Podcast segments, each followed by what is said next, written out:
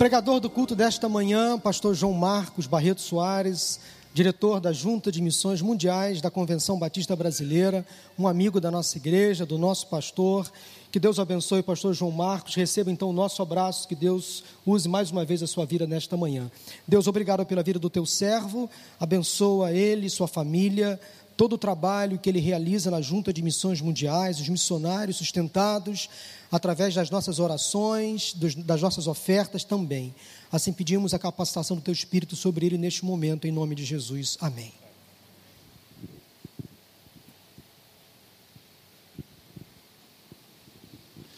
A pandemia deixou todo o pastor mascarado. A gente tem que se adaptar, a gente tem que evoluir, a gente tem que persistir. É bom voltar aqui, ver vocês, ah, ainda que não possamos interagir, ainda que não possamos nos cumprimentar da forma como costumávamos fazer, é bom voltar e adorar a Deus junto com você. Esta é uma das igrejas que eu acho que eu mais tive a oportunidade de falar nos últimos 11 anos, o tempo que eu tenho de junta de missões mundiais. E eu agradeço a Deus a existência dessa igreja, a liderança do pastor Vander, a acolhida sempre carinhosa do meu amigo pastor uh, José Paulo Moura e das pessoas que aqui é, conheço e tenho a oportunidade de compartilhar aí fases da vida, fases do meu ministério. A Junta de Missões Mundiais é uma organização que pertence a você Pertence a você que está assistindo ah, de casa ou aqui. Porque ela pertence ao reino de Deus, ela pertence a Deus e ela serve a Deus. O seu propósito é viabilizar a obra missionária em todos os lugares do mundo, fora do Brasil. E de fato nós fazemos isso. E nós trabalhamos através de um planejamento estratégico definido há algum tempo, ah, sempre atualizado. Na verdade, no ano de 2010, nós começamos um novo planejamento estratégico e ali nós tomamos algumas decisões. E uma das decisões é que nós priorizaríamos alcançar pessoas que nunca tivessem ouvido falar sobre Jesus Cristo.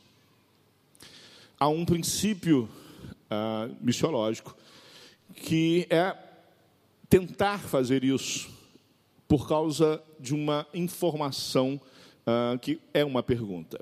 A pergunta é: por que razão eu devo gastar esforços falando mais uma vez para Jesus, para uma pessoa que já ouviu falar dele inúmeras vezes e não o quer, em detrimento daquela pessoa que nunca ouviu?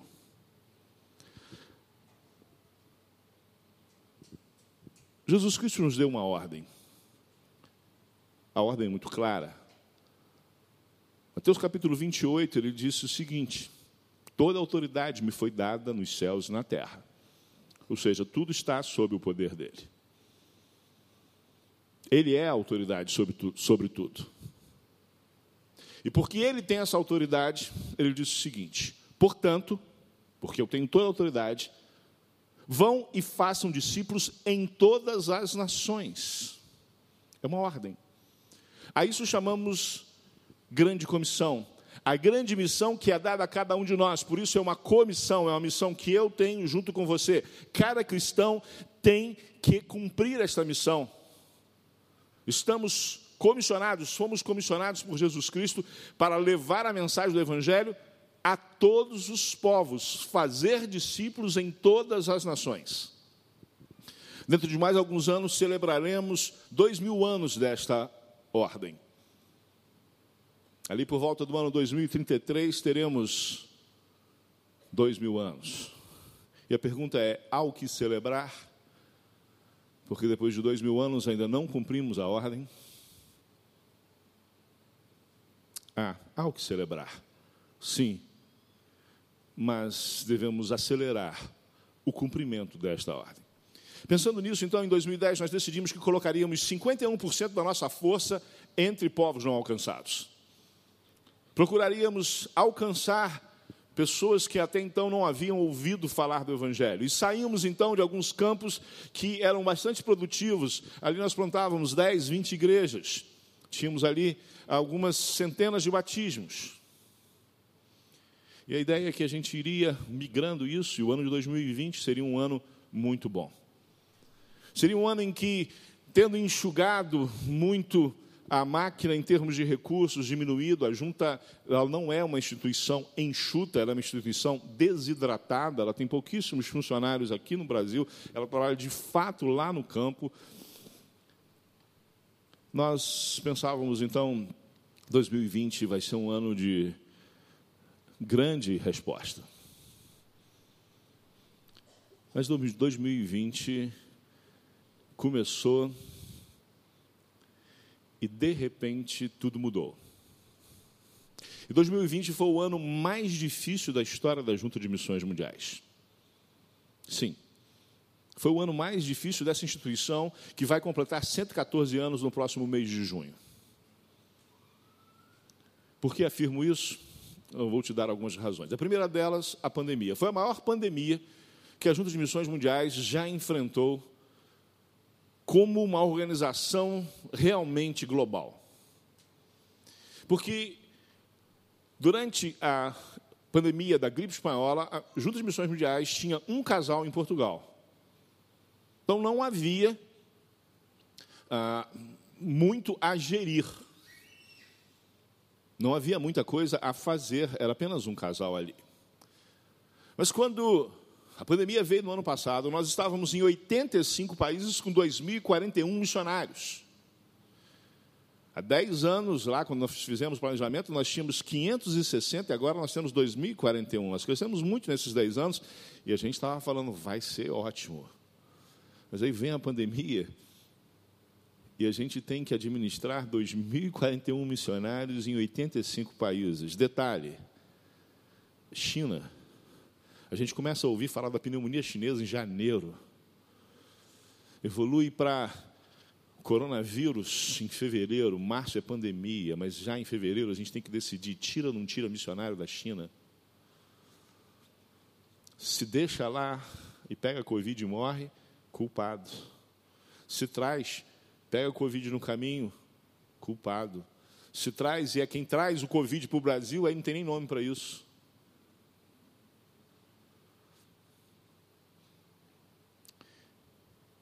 Os nossos missionários foram orientados.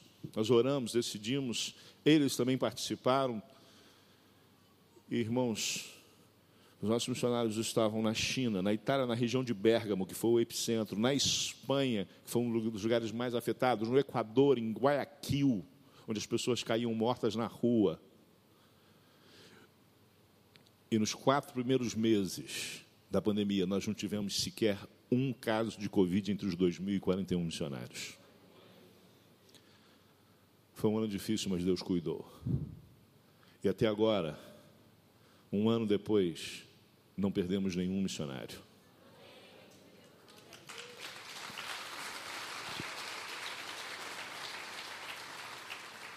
O nome disso é milagre.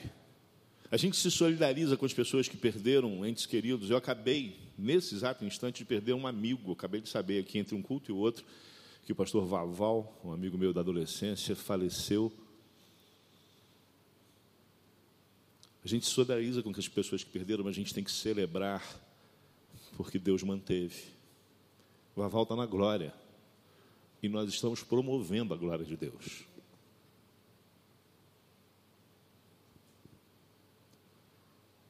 Deu trabalho, foi difícil.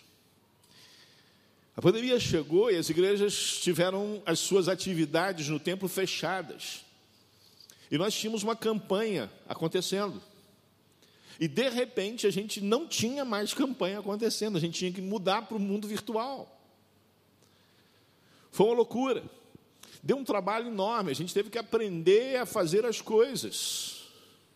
E de repente, algumas semanas depois, ah, eu que nunca tinha usado o Instagram, estava fazendo live diária no Instagram. Missionário que dizia que não ia usar nunca esse tipo de coisa, virou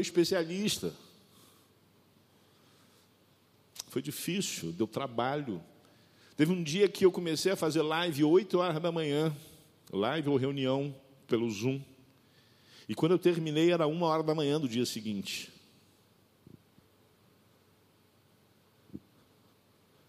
A gente superou, a gente venceu. Aí veio a questão financeira. O país parou financeiramente, bancos diminuíram o horário de atendimento, casas lotéricas encerraram as suas atividades, tiveram que encerrar as suas atividades, o nosso povo não conseguiu contribuir. A queda na arrecadação, em alguns dias do mês de março, chegou a 80% do que costumava entrar. 80%. Só entrou 20%.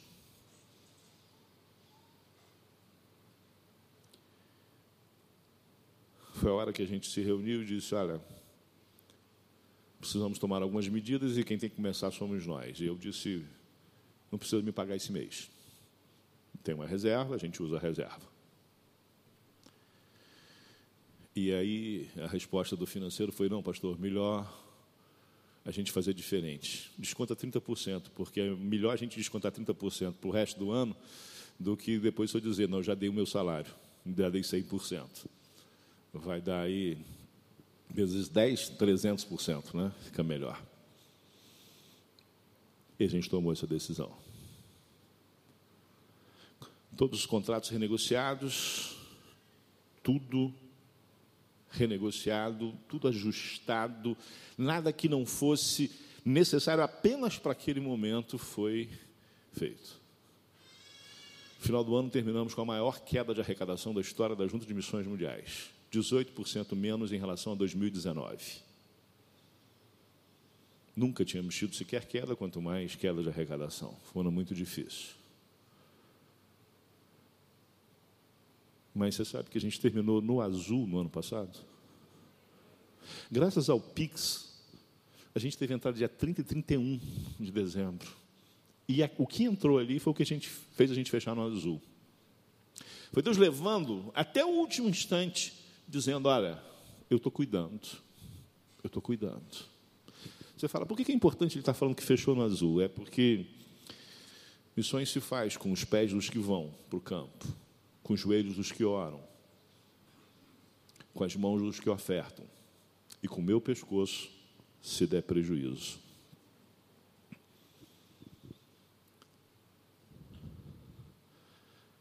A gente estava se adaptando, e aí veio aquilo que o Simonsen diz. Simonsen dizia que a inflação aleja, mas o câmbio mata. E o real perdeu o valor como só uma vez na história havia perdido. O dólar fechou a R$ 4,00 em 2019.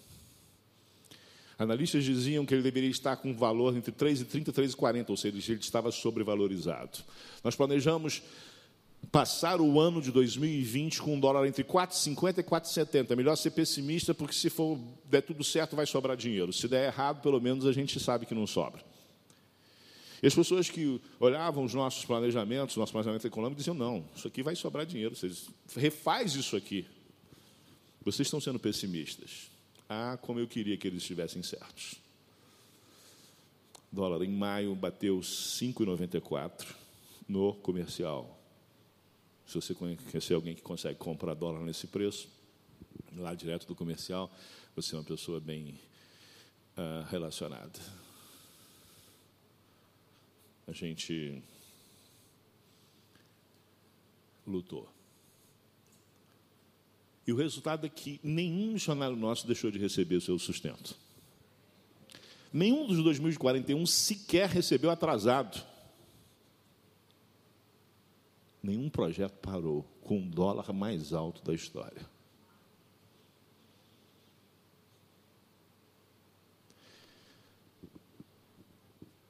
Mas aí vem um que é pior: o aumento da necessidade. As Juntas de Missões Mundiais é uma organização que trabalha levando o Evangelho. E quando falamos em Evangelho, nós falamos da boa notícia. E a boa notícia é que Deus se importa. Deus ama você.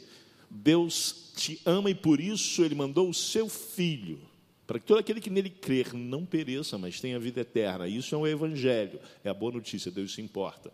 E Deus se importa não apenas com a sua vida para a posteridade, para a eternidade, mas para a sua vida agora. E isso significa também, então, ajudar as pessoas que têm necessidades. E a Junta é a maior organização evangélica brasileira de ajuda humanitária e de ação social do Brasil, no mundo, você pode ter a mais absoluta certeza disso.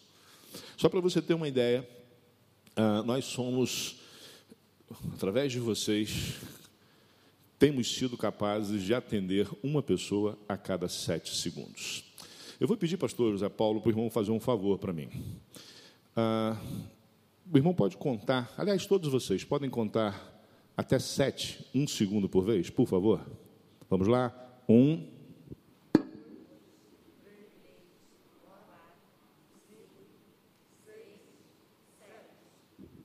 Em sete segundos eu não consegui abrir um copo. Mas em sete segundos,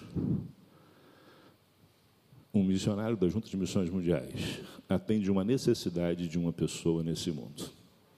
A cada sete segundos, a sua oferta se transforma num auxílio físico. Não num auxílio espiritual, não é alguém orando pelo outro, que é uma coisa fundamental, mas em algo prático, a cada sete segundos a sua oferta, através das missões mundiais, se torna uma ação de transformação da realidade das pessoas. Só que essa realidade piorou enormemente de uma hora para outra. O mundo vinha melhorando em alguns aspectos, um dos aspectos mais interessantes da melhora era a fome. A fome vinha diminuindo no mundo. Nós aqui que temos aí já algumas décadas de estrada, é, nós nos acostumamos lá, quando éramos adolescentes, a ver fotos de crianças esquálidas na África. E aquilo vinha não sendo mais a realidade que era há 30 anos. A fome vinha diminuindo. Embora fosse ainda gravíssimo, existe uma coisa chamada fome severa. Não sei se você já ouviu falar, com certeza você não experimentou isso. A fome severa é quando você tem o risco de morrer em alguns dias ou semanas por causa da desnutrição, por causa da falta de acesso à alimentação. E, segundo a FAO, a Organização das Nações Unidas para a Segurança Alimentar do Mundo, havia, antes da pandemia, um número de 130 milhões de pessoas. Volto a dizer, um número absurdo, mas era o menor número na história. E aí veio a pandemia. E esse número, de uma hora para outra, mais do que dobrou, foi para 265 milhões. E desde então não parou de crescer. Hoje, mais de 1 bilhão e 200 milhões de pessoas estão em situação de fome. 265 bilhões em fome severa.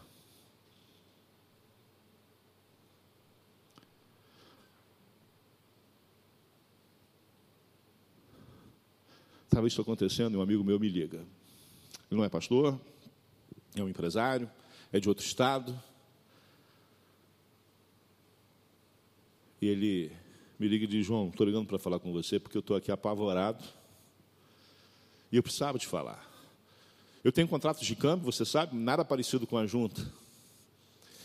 Eu presto serviços às igrejas, eu sei o que elas estão vivendo, e eu fico pensando em você. Fico pensando nas pessoas da junta. Aí eu entro na sua live, todo dia eu estou entrando na sua live, João Marcos, no Instagram, para ver como é que você está, para orar por você. E eu fico vendo você falar de alegria, de esperança. E eu oro agradecendo. Porque se tem alguém que era para estar desesperado, era você, João. Era vocês das Juntas Missões Mundiais. E vocês não estão. E eu sei que isso é por Deus. Eu disse: é. Você sabe qual é a razão? Sim, é Deus. Mas eu posso dizer a você aqui agora, porque Deus já tinha nos dado o versículo desse ano, da campanha desse ano.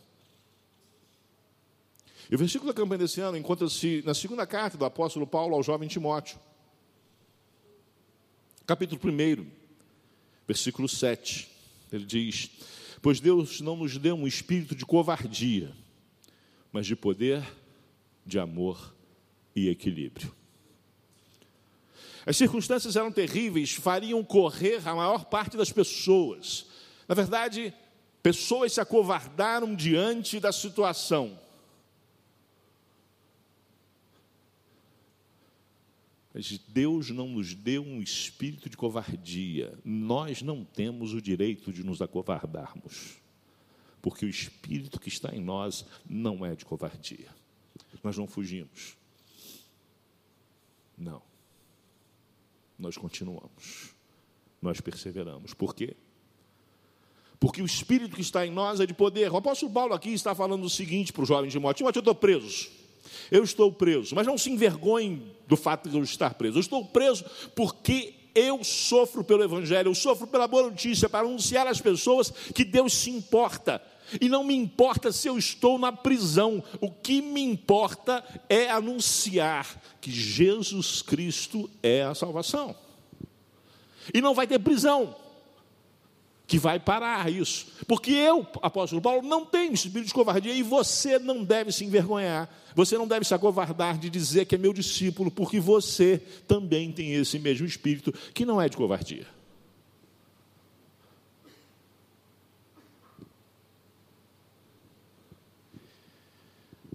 Irmãos, foi um ano dificílimo, mas eu preciso dizer a vocês, foi um dos melhores anos da história da Junta de Missões Mundiais. Sabe aqueles resultados que a gente tinha planejado? Vieram. No pior ano. Foi para Deus fazendo, mostrar o seguinte: olha, não é planejamento que resolve, planejamento ajuda, mas não é ele que resolve. Quem resolve sou eu, sou eu que faço. Sou eu que faço. Só para vocês terem uma ideia. Ano passado, seis meses o mundo parou, pelo menos. Seis meses. E ainda assim, no ano passado, nós apresentamos o Evangelho a mais de 200 mil pessoas e 43 mil pessoas se converteram. Detalhe: isso não foi feito aqui no Brasil, isso não foi feito aqui ah, em lugares em que as pessoas têm acesso, não, foram feitos nos lugares fechados, porque há 10, 11 anos nós tínhamos decidido para os lugares mais fechados. E o resultado disso é que só no ano passado, 2.156 pessoas foram batizadas, sendo que 76% dessas, 1.600 e alguma coisa, infelizmente estou sem um PPT aqui para dizer os números direitinhos, foram pessoas de povos não alcançados. Pessoas que nunca tinham ouvido falar de Jesus. Não é filho de crente. E que bom que filho de crente pode ouvir a mensagem do Evangelho sempre. É gente que nunca tinha ouvido. 2.156 é um dos melhores resultados. Eu digo sempre, se a gente tivesse ficado com o ano todo aberto, teríamos tido um resultado com certeza melhor, mas é para celebrar. É para celebrar. Igrejas fechadas, templos fechados. Mas nós plantamos no ano passado, com tudo fechado, 174 igrejas no mundo. 87 delas entre povos não alcançados. Significa o seguinte: foi a igreja sendo plantada no Nepal. Lá no interior do Nepal, onde um missionário brasileiro não pode ir, missionário nepalês, treinado pelos nossos missionários, sustentado por vocês, plantando. No lugar em que é proibido falar de Jesus, Vietnã, China, nos lugares mais difíceis. Agora repare, 174 igrejas, 87, metade, entre povos não alcançados. Aí você fala, que bom, pastor, mas talvez você não tenha dimensão. Há 10 anos, 11 anos, na verdade, quando nós começamos a falar sobre isso, as pessoas disseram, pastor, isso não vai dar certo, demora 20 anos para a gente alcançar um povo não alcançado. E a minha resposta àquela altura foi: então estamos atrasados, a gente já devia ter começado há 20 anos, vamos começar para daqui a 20 anos dar resultado, então. Não, deu resultado muito mais rápido muito, mas muito mais rápido. E continua dando. Sabe por quê? Porque o espírito que temos é de poder, é de poder. Sim, esses resultados, irmãos, é por causa do poder. Não o poder da autoridade, porque a palavra aqui é o poder da permanência, da persistência, da continuidade, é dinamis.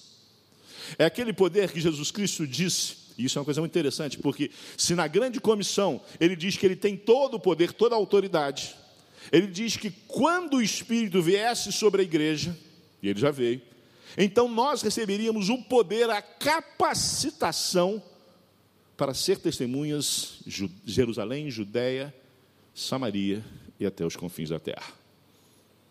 Isso significa que nós temos a autoridade de Jesus para fazer a missão e já temos tudo, toda a capacitação, todo o combustível necessário para cumpri-la, porque nós temos o poder do Espírito Santo. E é disso que esse texto está dizendo. Você não recebeu um espírito de covardia, mas de poder, você aguenta. Porque o espírito que está em você não te deixa desistir.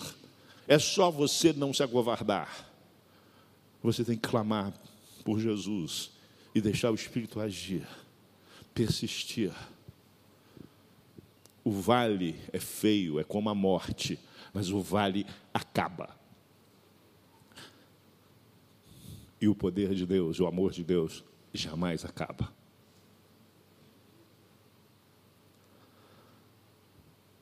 Quantos pequenos grupos tem essa igreja, pastor? 230. Então precisa atualizar lá, o pessoal está mal atualizado, tá? Porque só no ano passado, através da Junta de Missões Mundiais, foram mais de 3.100. Então você pode falar que foram 3.300 pequenos grupos que a Igreja Batista do Regrei teve no ano de 2020. 80 e poucos por cento entre povos não alcançados. Sabe o que isso significa? Significa que a visão apóstolo João em Apocalipse capítulo 7 está perto de se realizar. Pessoas de todos os povos, raças, tribos e nações diante do Cordeiro, diante do Cordeiro adorando. O mundo está vindo para Cristo. Nunca tantos muçulmanos encontraram Jesus como nos últimos anos. Nunca tantos hindus se converteram como nos últimos anos.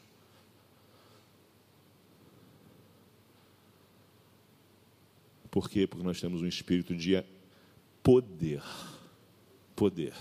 Nossos missionários aceitaram os desafios. O missionário que está lá no Nepal, ele estava num país, estava tudo tranquilo para ele, estava tudo bem para ele, ele ali estava já no campo maduro, e ele aceitou o desafio e foi para lá para quebrar pedra. Mas já está dando resultado, e muito resultado. Mas lembra que eu falei sobre os números, sobre as os milhões de pessoas com fome? Então, isso não é só número, isso são pessoas, e são pessoas conhecidas.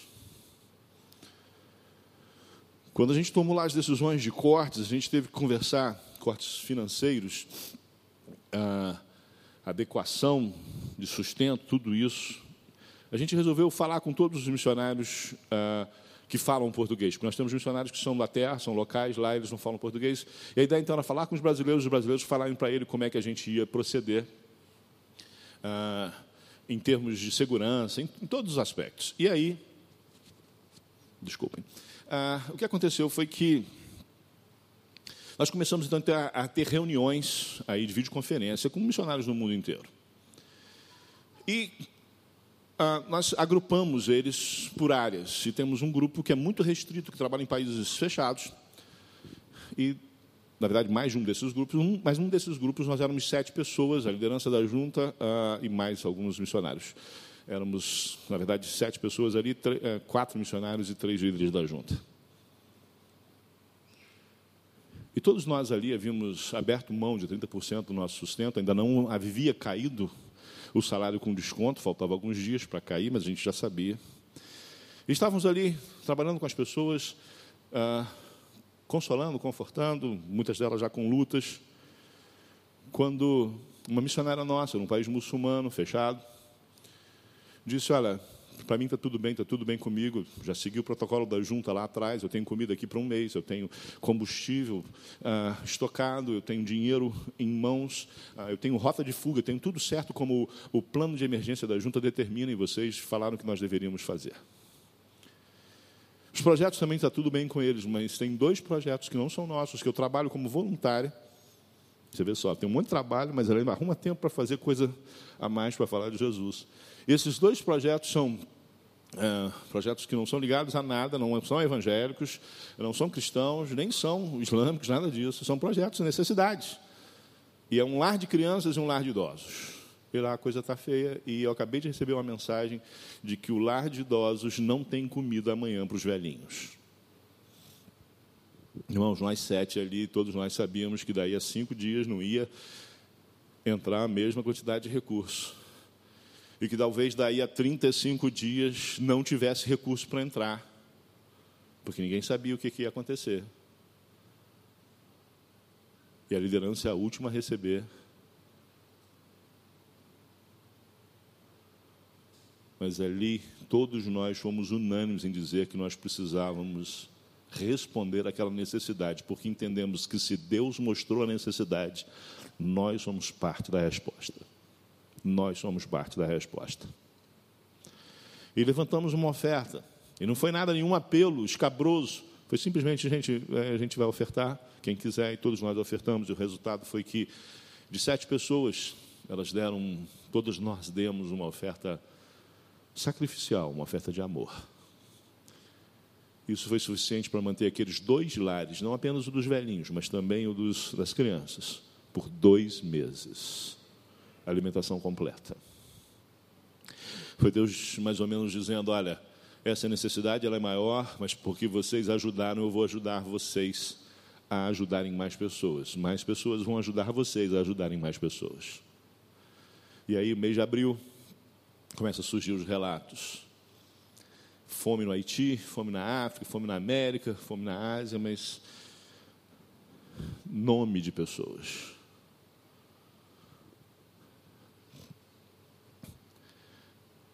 Na, em São Tomé e Príncipe, é um arquipélago na costa da África, o Oceano Atlântico. Já estive lá, conheço os trabalhos ali. Como a maior parte dos países africanos, a grande maioria da população é pobre e vive cada dia para obter alimento para consumir. Então, é normal os pais saírem de manhã cedo, a mãe vai para a roça, tenta colher lá, plantar e colher alguma coisa, e o pai sai para trabalhar ah, em trabalhos que são diários, no sentido de que ele, se ele tiver trabalho, ele recebe naquele dia e traz, se ele não tiver trabalho, ele não traz. E quando termina o trabalho, ele passa na feira, compra alguma coisa e leva para casa. E quando ele chega em casa, a mulher já acendeu um, fogo no chão, normalmente entre pedras. Quem tem um pouquinho mais de condição tem um fogareiro, sempre a carvão. E ali elas, aquelas pessoas vão cozinhar e vão comer aquela refeição. E quando você está em São Tomé e Príncipe, você chega ali por volta de seis, sete horas, você vê a fumaça de todos aqueles fogareiros acesos. E o missionário mandou uma foto e quase não tinha fumaça. Porque as pessoas não tinham o que comer. E a grande maioria deles não consegue juntar alimento para o dia seguinte. E a roça não produz o suficiente para acumular. E as igrejas que nós plantamos ali ajudaram aquelas pessoas, mas começaram a gritar, dizer: ela precisamos de ajuda. E nós, irmãos, não tínhamos nada orçado para isso. Mas Deus estava mostrando a necessidade. E a gente precisava fazer alguma coisa. Nós lançamos a campanha Há Fome no Mundo. Há Fome no Mundo. Há um site, afomenomundo.org.br. E está lá, você pode conhecer mais sobre isso. E nós começamos a fazer ações. E como maio é meio, meu mês de aniversário, e em abril, então eu desafiei os meus amigos, falei, olha, eu quero um presente de aniversário. Me ajuda a ajudar 60 famílias durante 60 dias a se alimentarem. Cestas básicas para 60 famílias durante 60 dias. E eu disparei WhatsApp para todo mundo, postei Facebook, Instagram, tudo que tinha direito. Tem gente que já me bloqueou no WhatsApp, que não aguenta mais receber mensagem minha. Não tem problema, chega para quem, quem pode. E aí, o resultado, irmãos, é que nós conseguimos não alimentar apenas aquelas 60 famílias por 60 dias, foi mais do que isso, mas nós alimentamos pessoas no Haiti, na Colômbia, na Venezuela, Guiné-Bissau, Níger, eu não lembro todos os países. Alimentamos mais de, através desse projeto, mais de 5 mil. Mas através de outras ações, mais de 10 mil pessoas, com o dólar mais alto da história. Com a maior queda de arrecadação, sem ter um tostão orçado para isso. Sabe por quê? Porque o Espírito que Deus nos deu não é de covardia, mas de poder e de amor. Porque nós amamos aquelas pessoas porque Deus ama aquelas pessoas. Mais de 10 mil pessoas. Irmãos, a gente já estava trabalhando quando chegou uma notícia, trabalhando, suprindo fome, suprindo alimento para pessoas que estavam com fome, quando chegou uma notícia da Venezuela. Nós temos um trabalho chamado PEP, trabalha com crianças de 4 a 6 anos. Trabalha com as crianças na alfabetização, Todos os dias as crianças são alfabetizadas, são evangelizadas, são ah, socializadas, são cuidadas, recebem orientações na área da saúde, prevenção contra abuso. É um trabalho fantástico. 22 mil crianças são cuidadas pelo PEP no mundo, nos países mais miseráveis do mundo. Em outros que não são tão miseráveis, mas todos os países pobres, sempre crianças pobres. E na Venezuela nós entramos há alguns anos com um desafio, porque ali, eu li uma matéria, as mães estavam entregando os filhos para orfanatos porque não tinham como alimentar. E nós entramos com um desafio para um desafio de fé há alguns anos para ter 400 crianças ali sustentadas pelo PEP, mantidas pelo PEP. Hoje passam de duas mil crianças. E aí chega uma notícia de um missionário: crianças ligadas às crianças do PEP, numa cidade sete crianças tinham falecido de fome.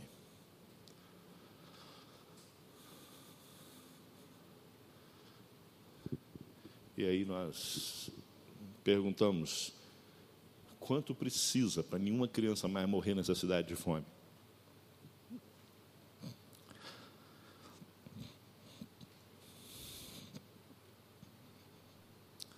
Mandamos o recurso já ultrapassamos as 400 primeiras crianças que precisávamos, temos o desafio de chegar às duas mil crianças, não apenas daquela cidade, já são outras cidades. Aquelas cidades tinham umas cento e poucas crianças. Criamos um negócio chamado fé. Pastor, senhor virou Deus, criou fé? Farinha enriquecida. Já existe, mas essa é das Missões Mundiais. A gente desenvolveu isso em vários países. Nós temos um time hoje de nutricionistas trabalhando para isso. Para buscar recursos no lugar em que elas estão, as pessoas estão, e alimentá-las. Usar todo o material. Ano passado a gente começou um trabalho de plantar hortas em Moçambique. Porque a maior parte das pessoas ali come só amido quando pode ter hortaliças, mas não tem o know-how, não tem recursos, e nós começamos a dar isso.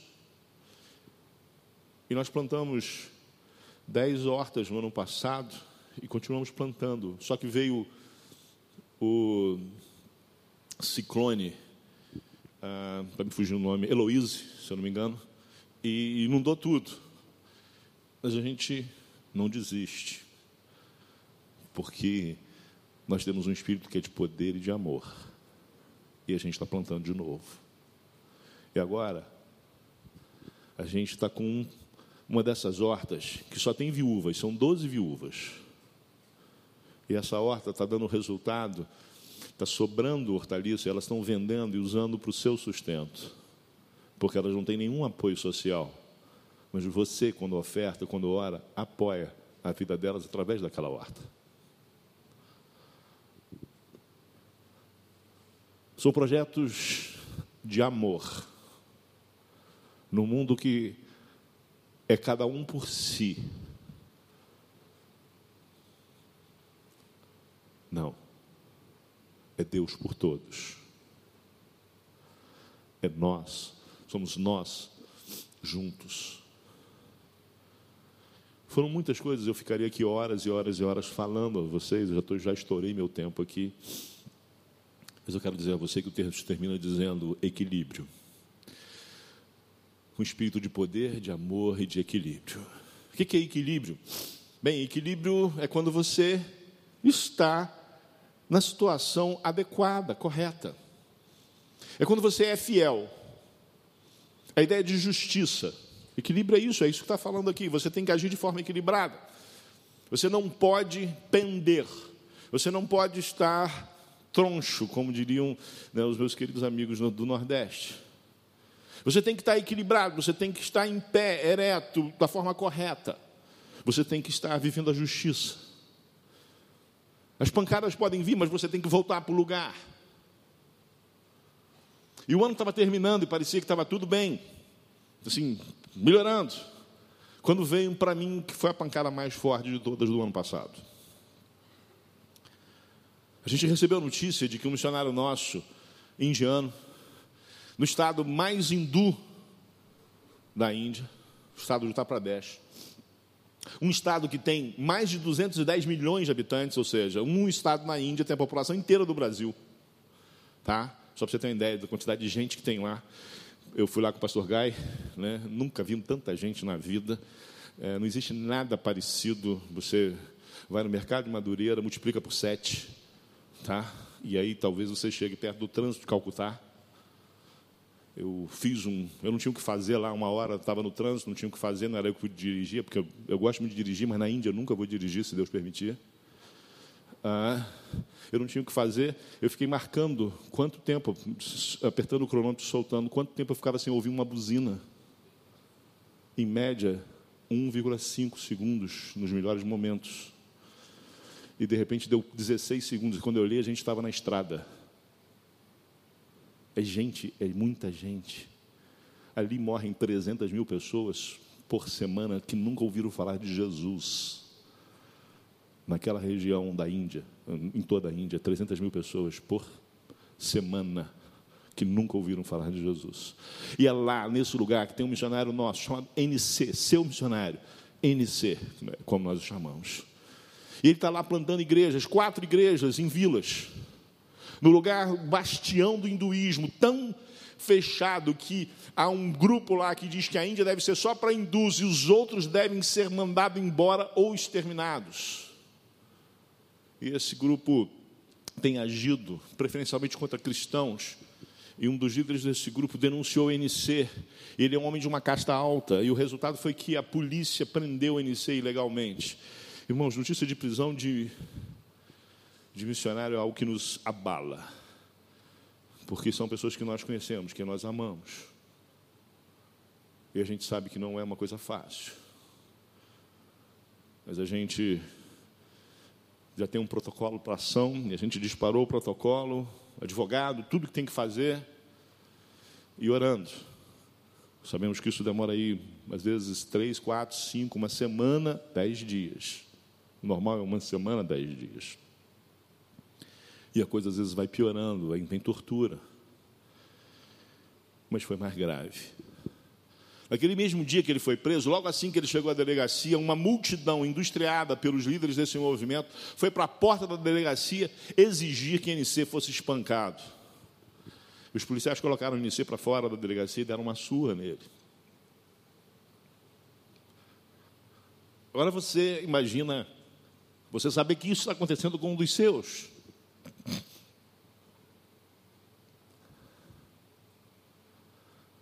Bem, só tem um jeito. Só tem uma pessoa que pode resolver isso. É Deus.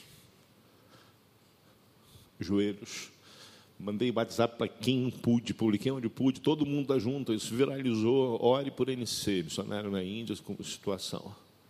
Irmãos, nós oramos.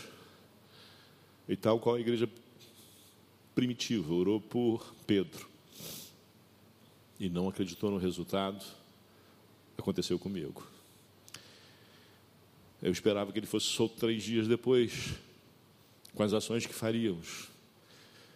O que eu nunca esperava é que ele fosse solto naquela noite. Sem ação de um advogado, sem ordem de juiz, sem nenhum político. Ninguém entrou naquela delegacia, nenhum telefonema tocou naquela delegacia, nenhuma mensagem de texto. Simplesmente, aqueles homens foram, nem sei o que, mas foram orientados por Deus a libertar a NC, abriram a porta e mandaram ele embora. E do lado de cá, não acreditei, tem certeza, já já falei com ele, está em casa. Ele não ficou um dia preso, apesar de ter sido espancado.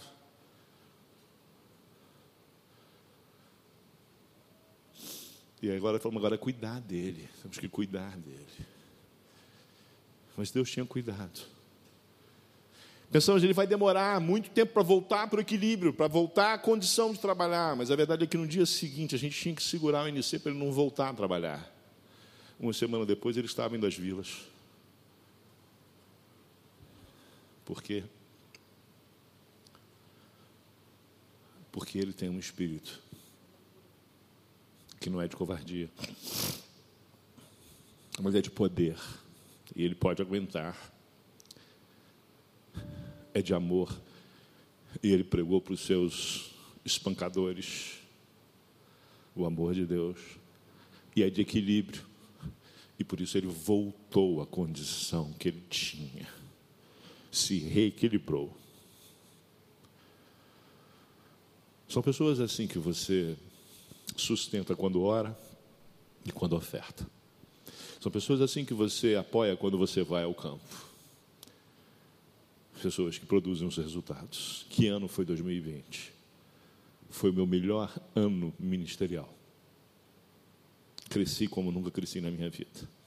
Nunca vi o cuidado de Deus tão presente na minha vida como vi no ano de 2020. Mas eu quero desafiar você a se envolver, a fazer mais, a fazer melhor Existem três formas de você fazer isso, na verdade existem quatro, mas normalmente a gente só fala de três, eu vou falar das quatro. Então, a primeira delas é mobilizar, é a quarta que a gente nunca fala, mobilizar. Fazer isso viralizar essas informações.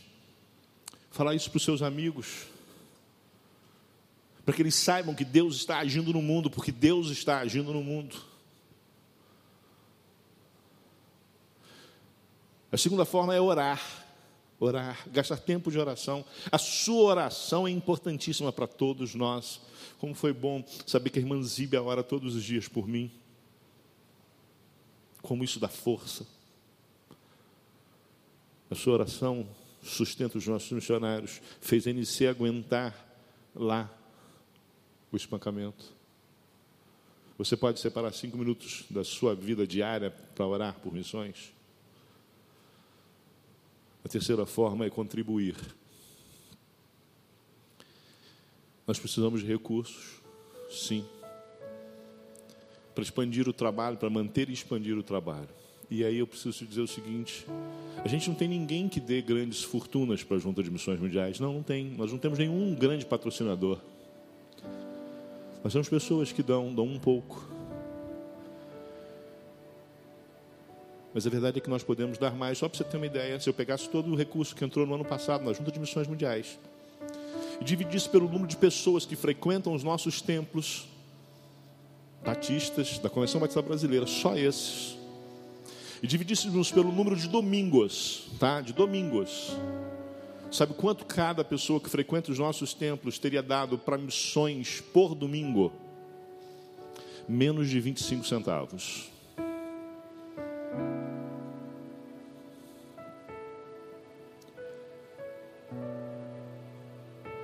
É milagre, é puro milagre.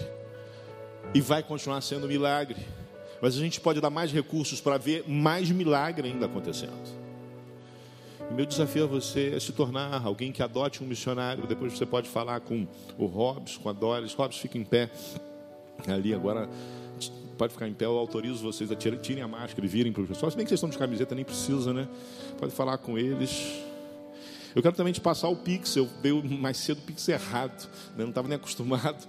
Mas o Pix é uma coisa que você pode mandar 25 centavos, um centavo. Né? Eu não posso emitir um boleto para você com 25 centavos, porque eu vou pagar mais de um real no boleto. Mas se você não tem, quer fazer, sim, olha, quero fazer alguma coisa, quero mandar um pix de um centavo, dez centavos, cem reais, mil reais, dez mil reais, o que você quiser, você pode mandar para 34 111 088 0001 30 34 111 088 mil ao contrário 30 Junta de Missões Mundiais a hora que você fizer, vai ser bênção.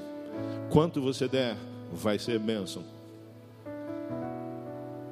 Você vai fazer Jesus conhecido. Mas eu não posso deixar de falar a você que você tem um desafio de cumprir a grande comissão e é ir. É a quarta forma de se envolver, é ir. É ir ao seu vizinho através de uma mensagem de WhatsApp, é ir a pessoa necessitada aqui em Vargem com a igreja. Mas quem sabe também é ir ao campo missionário. Nós estamos retomando as viagens, se Deus quiser, no segundo semestre, estamos retomando as viagens missionárias. Nós precisamos de profissionais de saúde, porque o mundo vive uma crise de saúde. Se aqui no Brasil a situação está assim, imagine na África, imagine no Oriente Médio. Eu não estou falando de Covid. Eu estou falando de doenças simples, básicas em que um profissional de saúde pode fazer um diagnóstico simples, ajudar uma pessoa a escapar. Existem outros projetos. Quem sabe você pode dar uma semana, 10 dias, 15 dias, 30 dias, ou quem sabe você pode dar seis meses, como uma dentista lá do Piauí deu no ano de 2019. Foi trabalhar lá junto com Humberto e Elis no Senegal. Ir mobilizar, orar, ofertar ir. Se você tomou uma decisão dessas, ore agora, fale com Deus, vamos juntos orar. Pai bendito, nós te louvamos, nós te bendizemos porque o Senhor é bom, porque o Senhor é maravilhosamente bom. Nós te louvamos, Pai, pela existência da primeira igreja batista no, do recreio, Pai pela liderança do pastor Vander, pastor José Paulo, demais líderes dessa igreja. Nós te bendizemos, Pai, agradecemos e pedimos que o Senhor abençoe enormemente para que ela continue a brilhar, a anunciar Jesus Cristo, a fazer diferença nesse mundo, Pai. Mas, Pai, nós pedimos que o Senhor continue a abençoar também a visão missionária e ampliar a participação das pessoas que agora estão conosco aqui neste momento de culto, neste ambiente, na internet ou que vão assistir mais à frente, Senhor. Que o Senhor a todos nós inspire para participar e fazer melhor o cumprimento da grande comissão. Para aqueles que decidiram hoje orar, aumenta a intimidade, Senhor, contigo. A visão da necessidade da oração Aqueles que decidiram mobilizar da sabedoria na comunicação das necessidades, faça com que consigam pessoas para mais pessoas para ajudar. Aqueles que decidiram ofertar, contribuir, abençoa com prosperidade, dá mais recursos, Senhor, dá alegria em ofertar.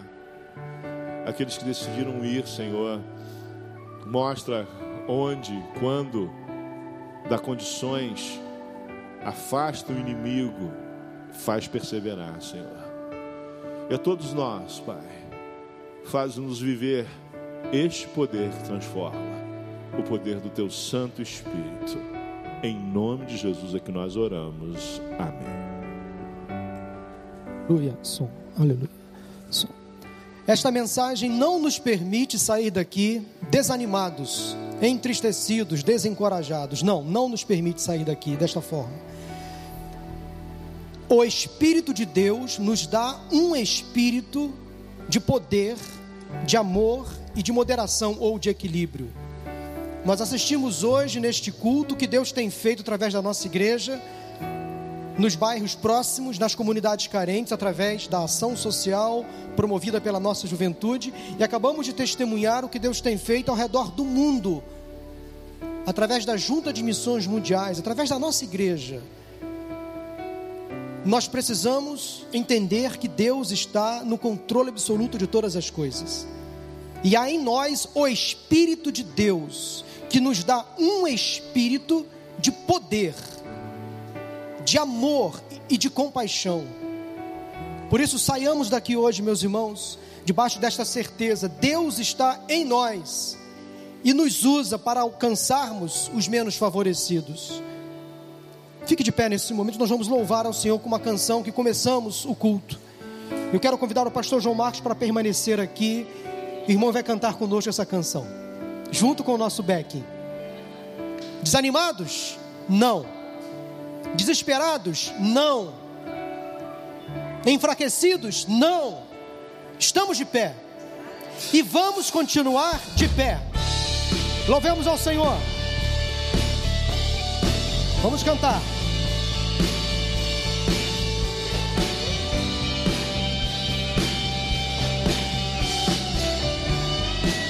Aleluia, estamos de pé. Pressionados, mas não desanimados. Perplexos, mas não desesperados.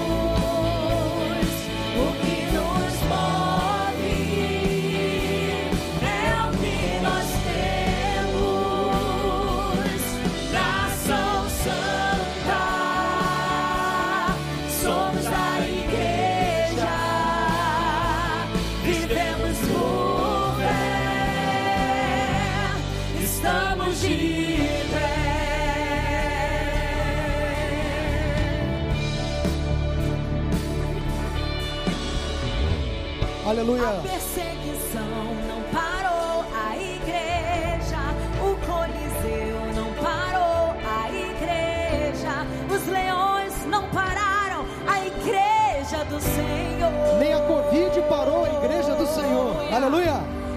O inferno não pode prevalecer. Vamos avançar, não vamos parar de crescer.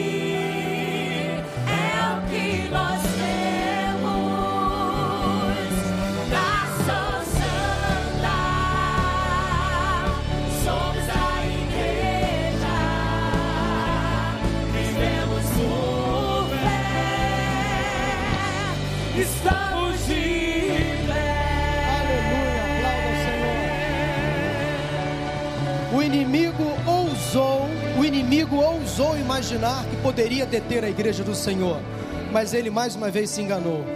Mais uma vez ele se enganou porque a igreja não vai parar. A sua vida não vai parar. Você não vai desistir de fazer a obra do Senhor.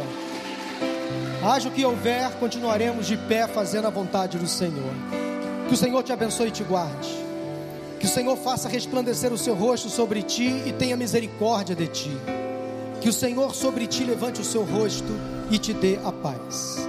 Lá fora, quando você sair, você vai receber gratuitamente este exemplar devocional Bom Dia Amigo, um presente do pastor Israel Belo de Azevedo, para abençoar a sua vida, a sua família. Deus te abençoe. Vamos de pé. Louvado seja o nome do Senhor. Boa semana e até logo mais, se Deus quiser, 19 horas.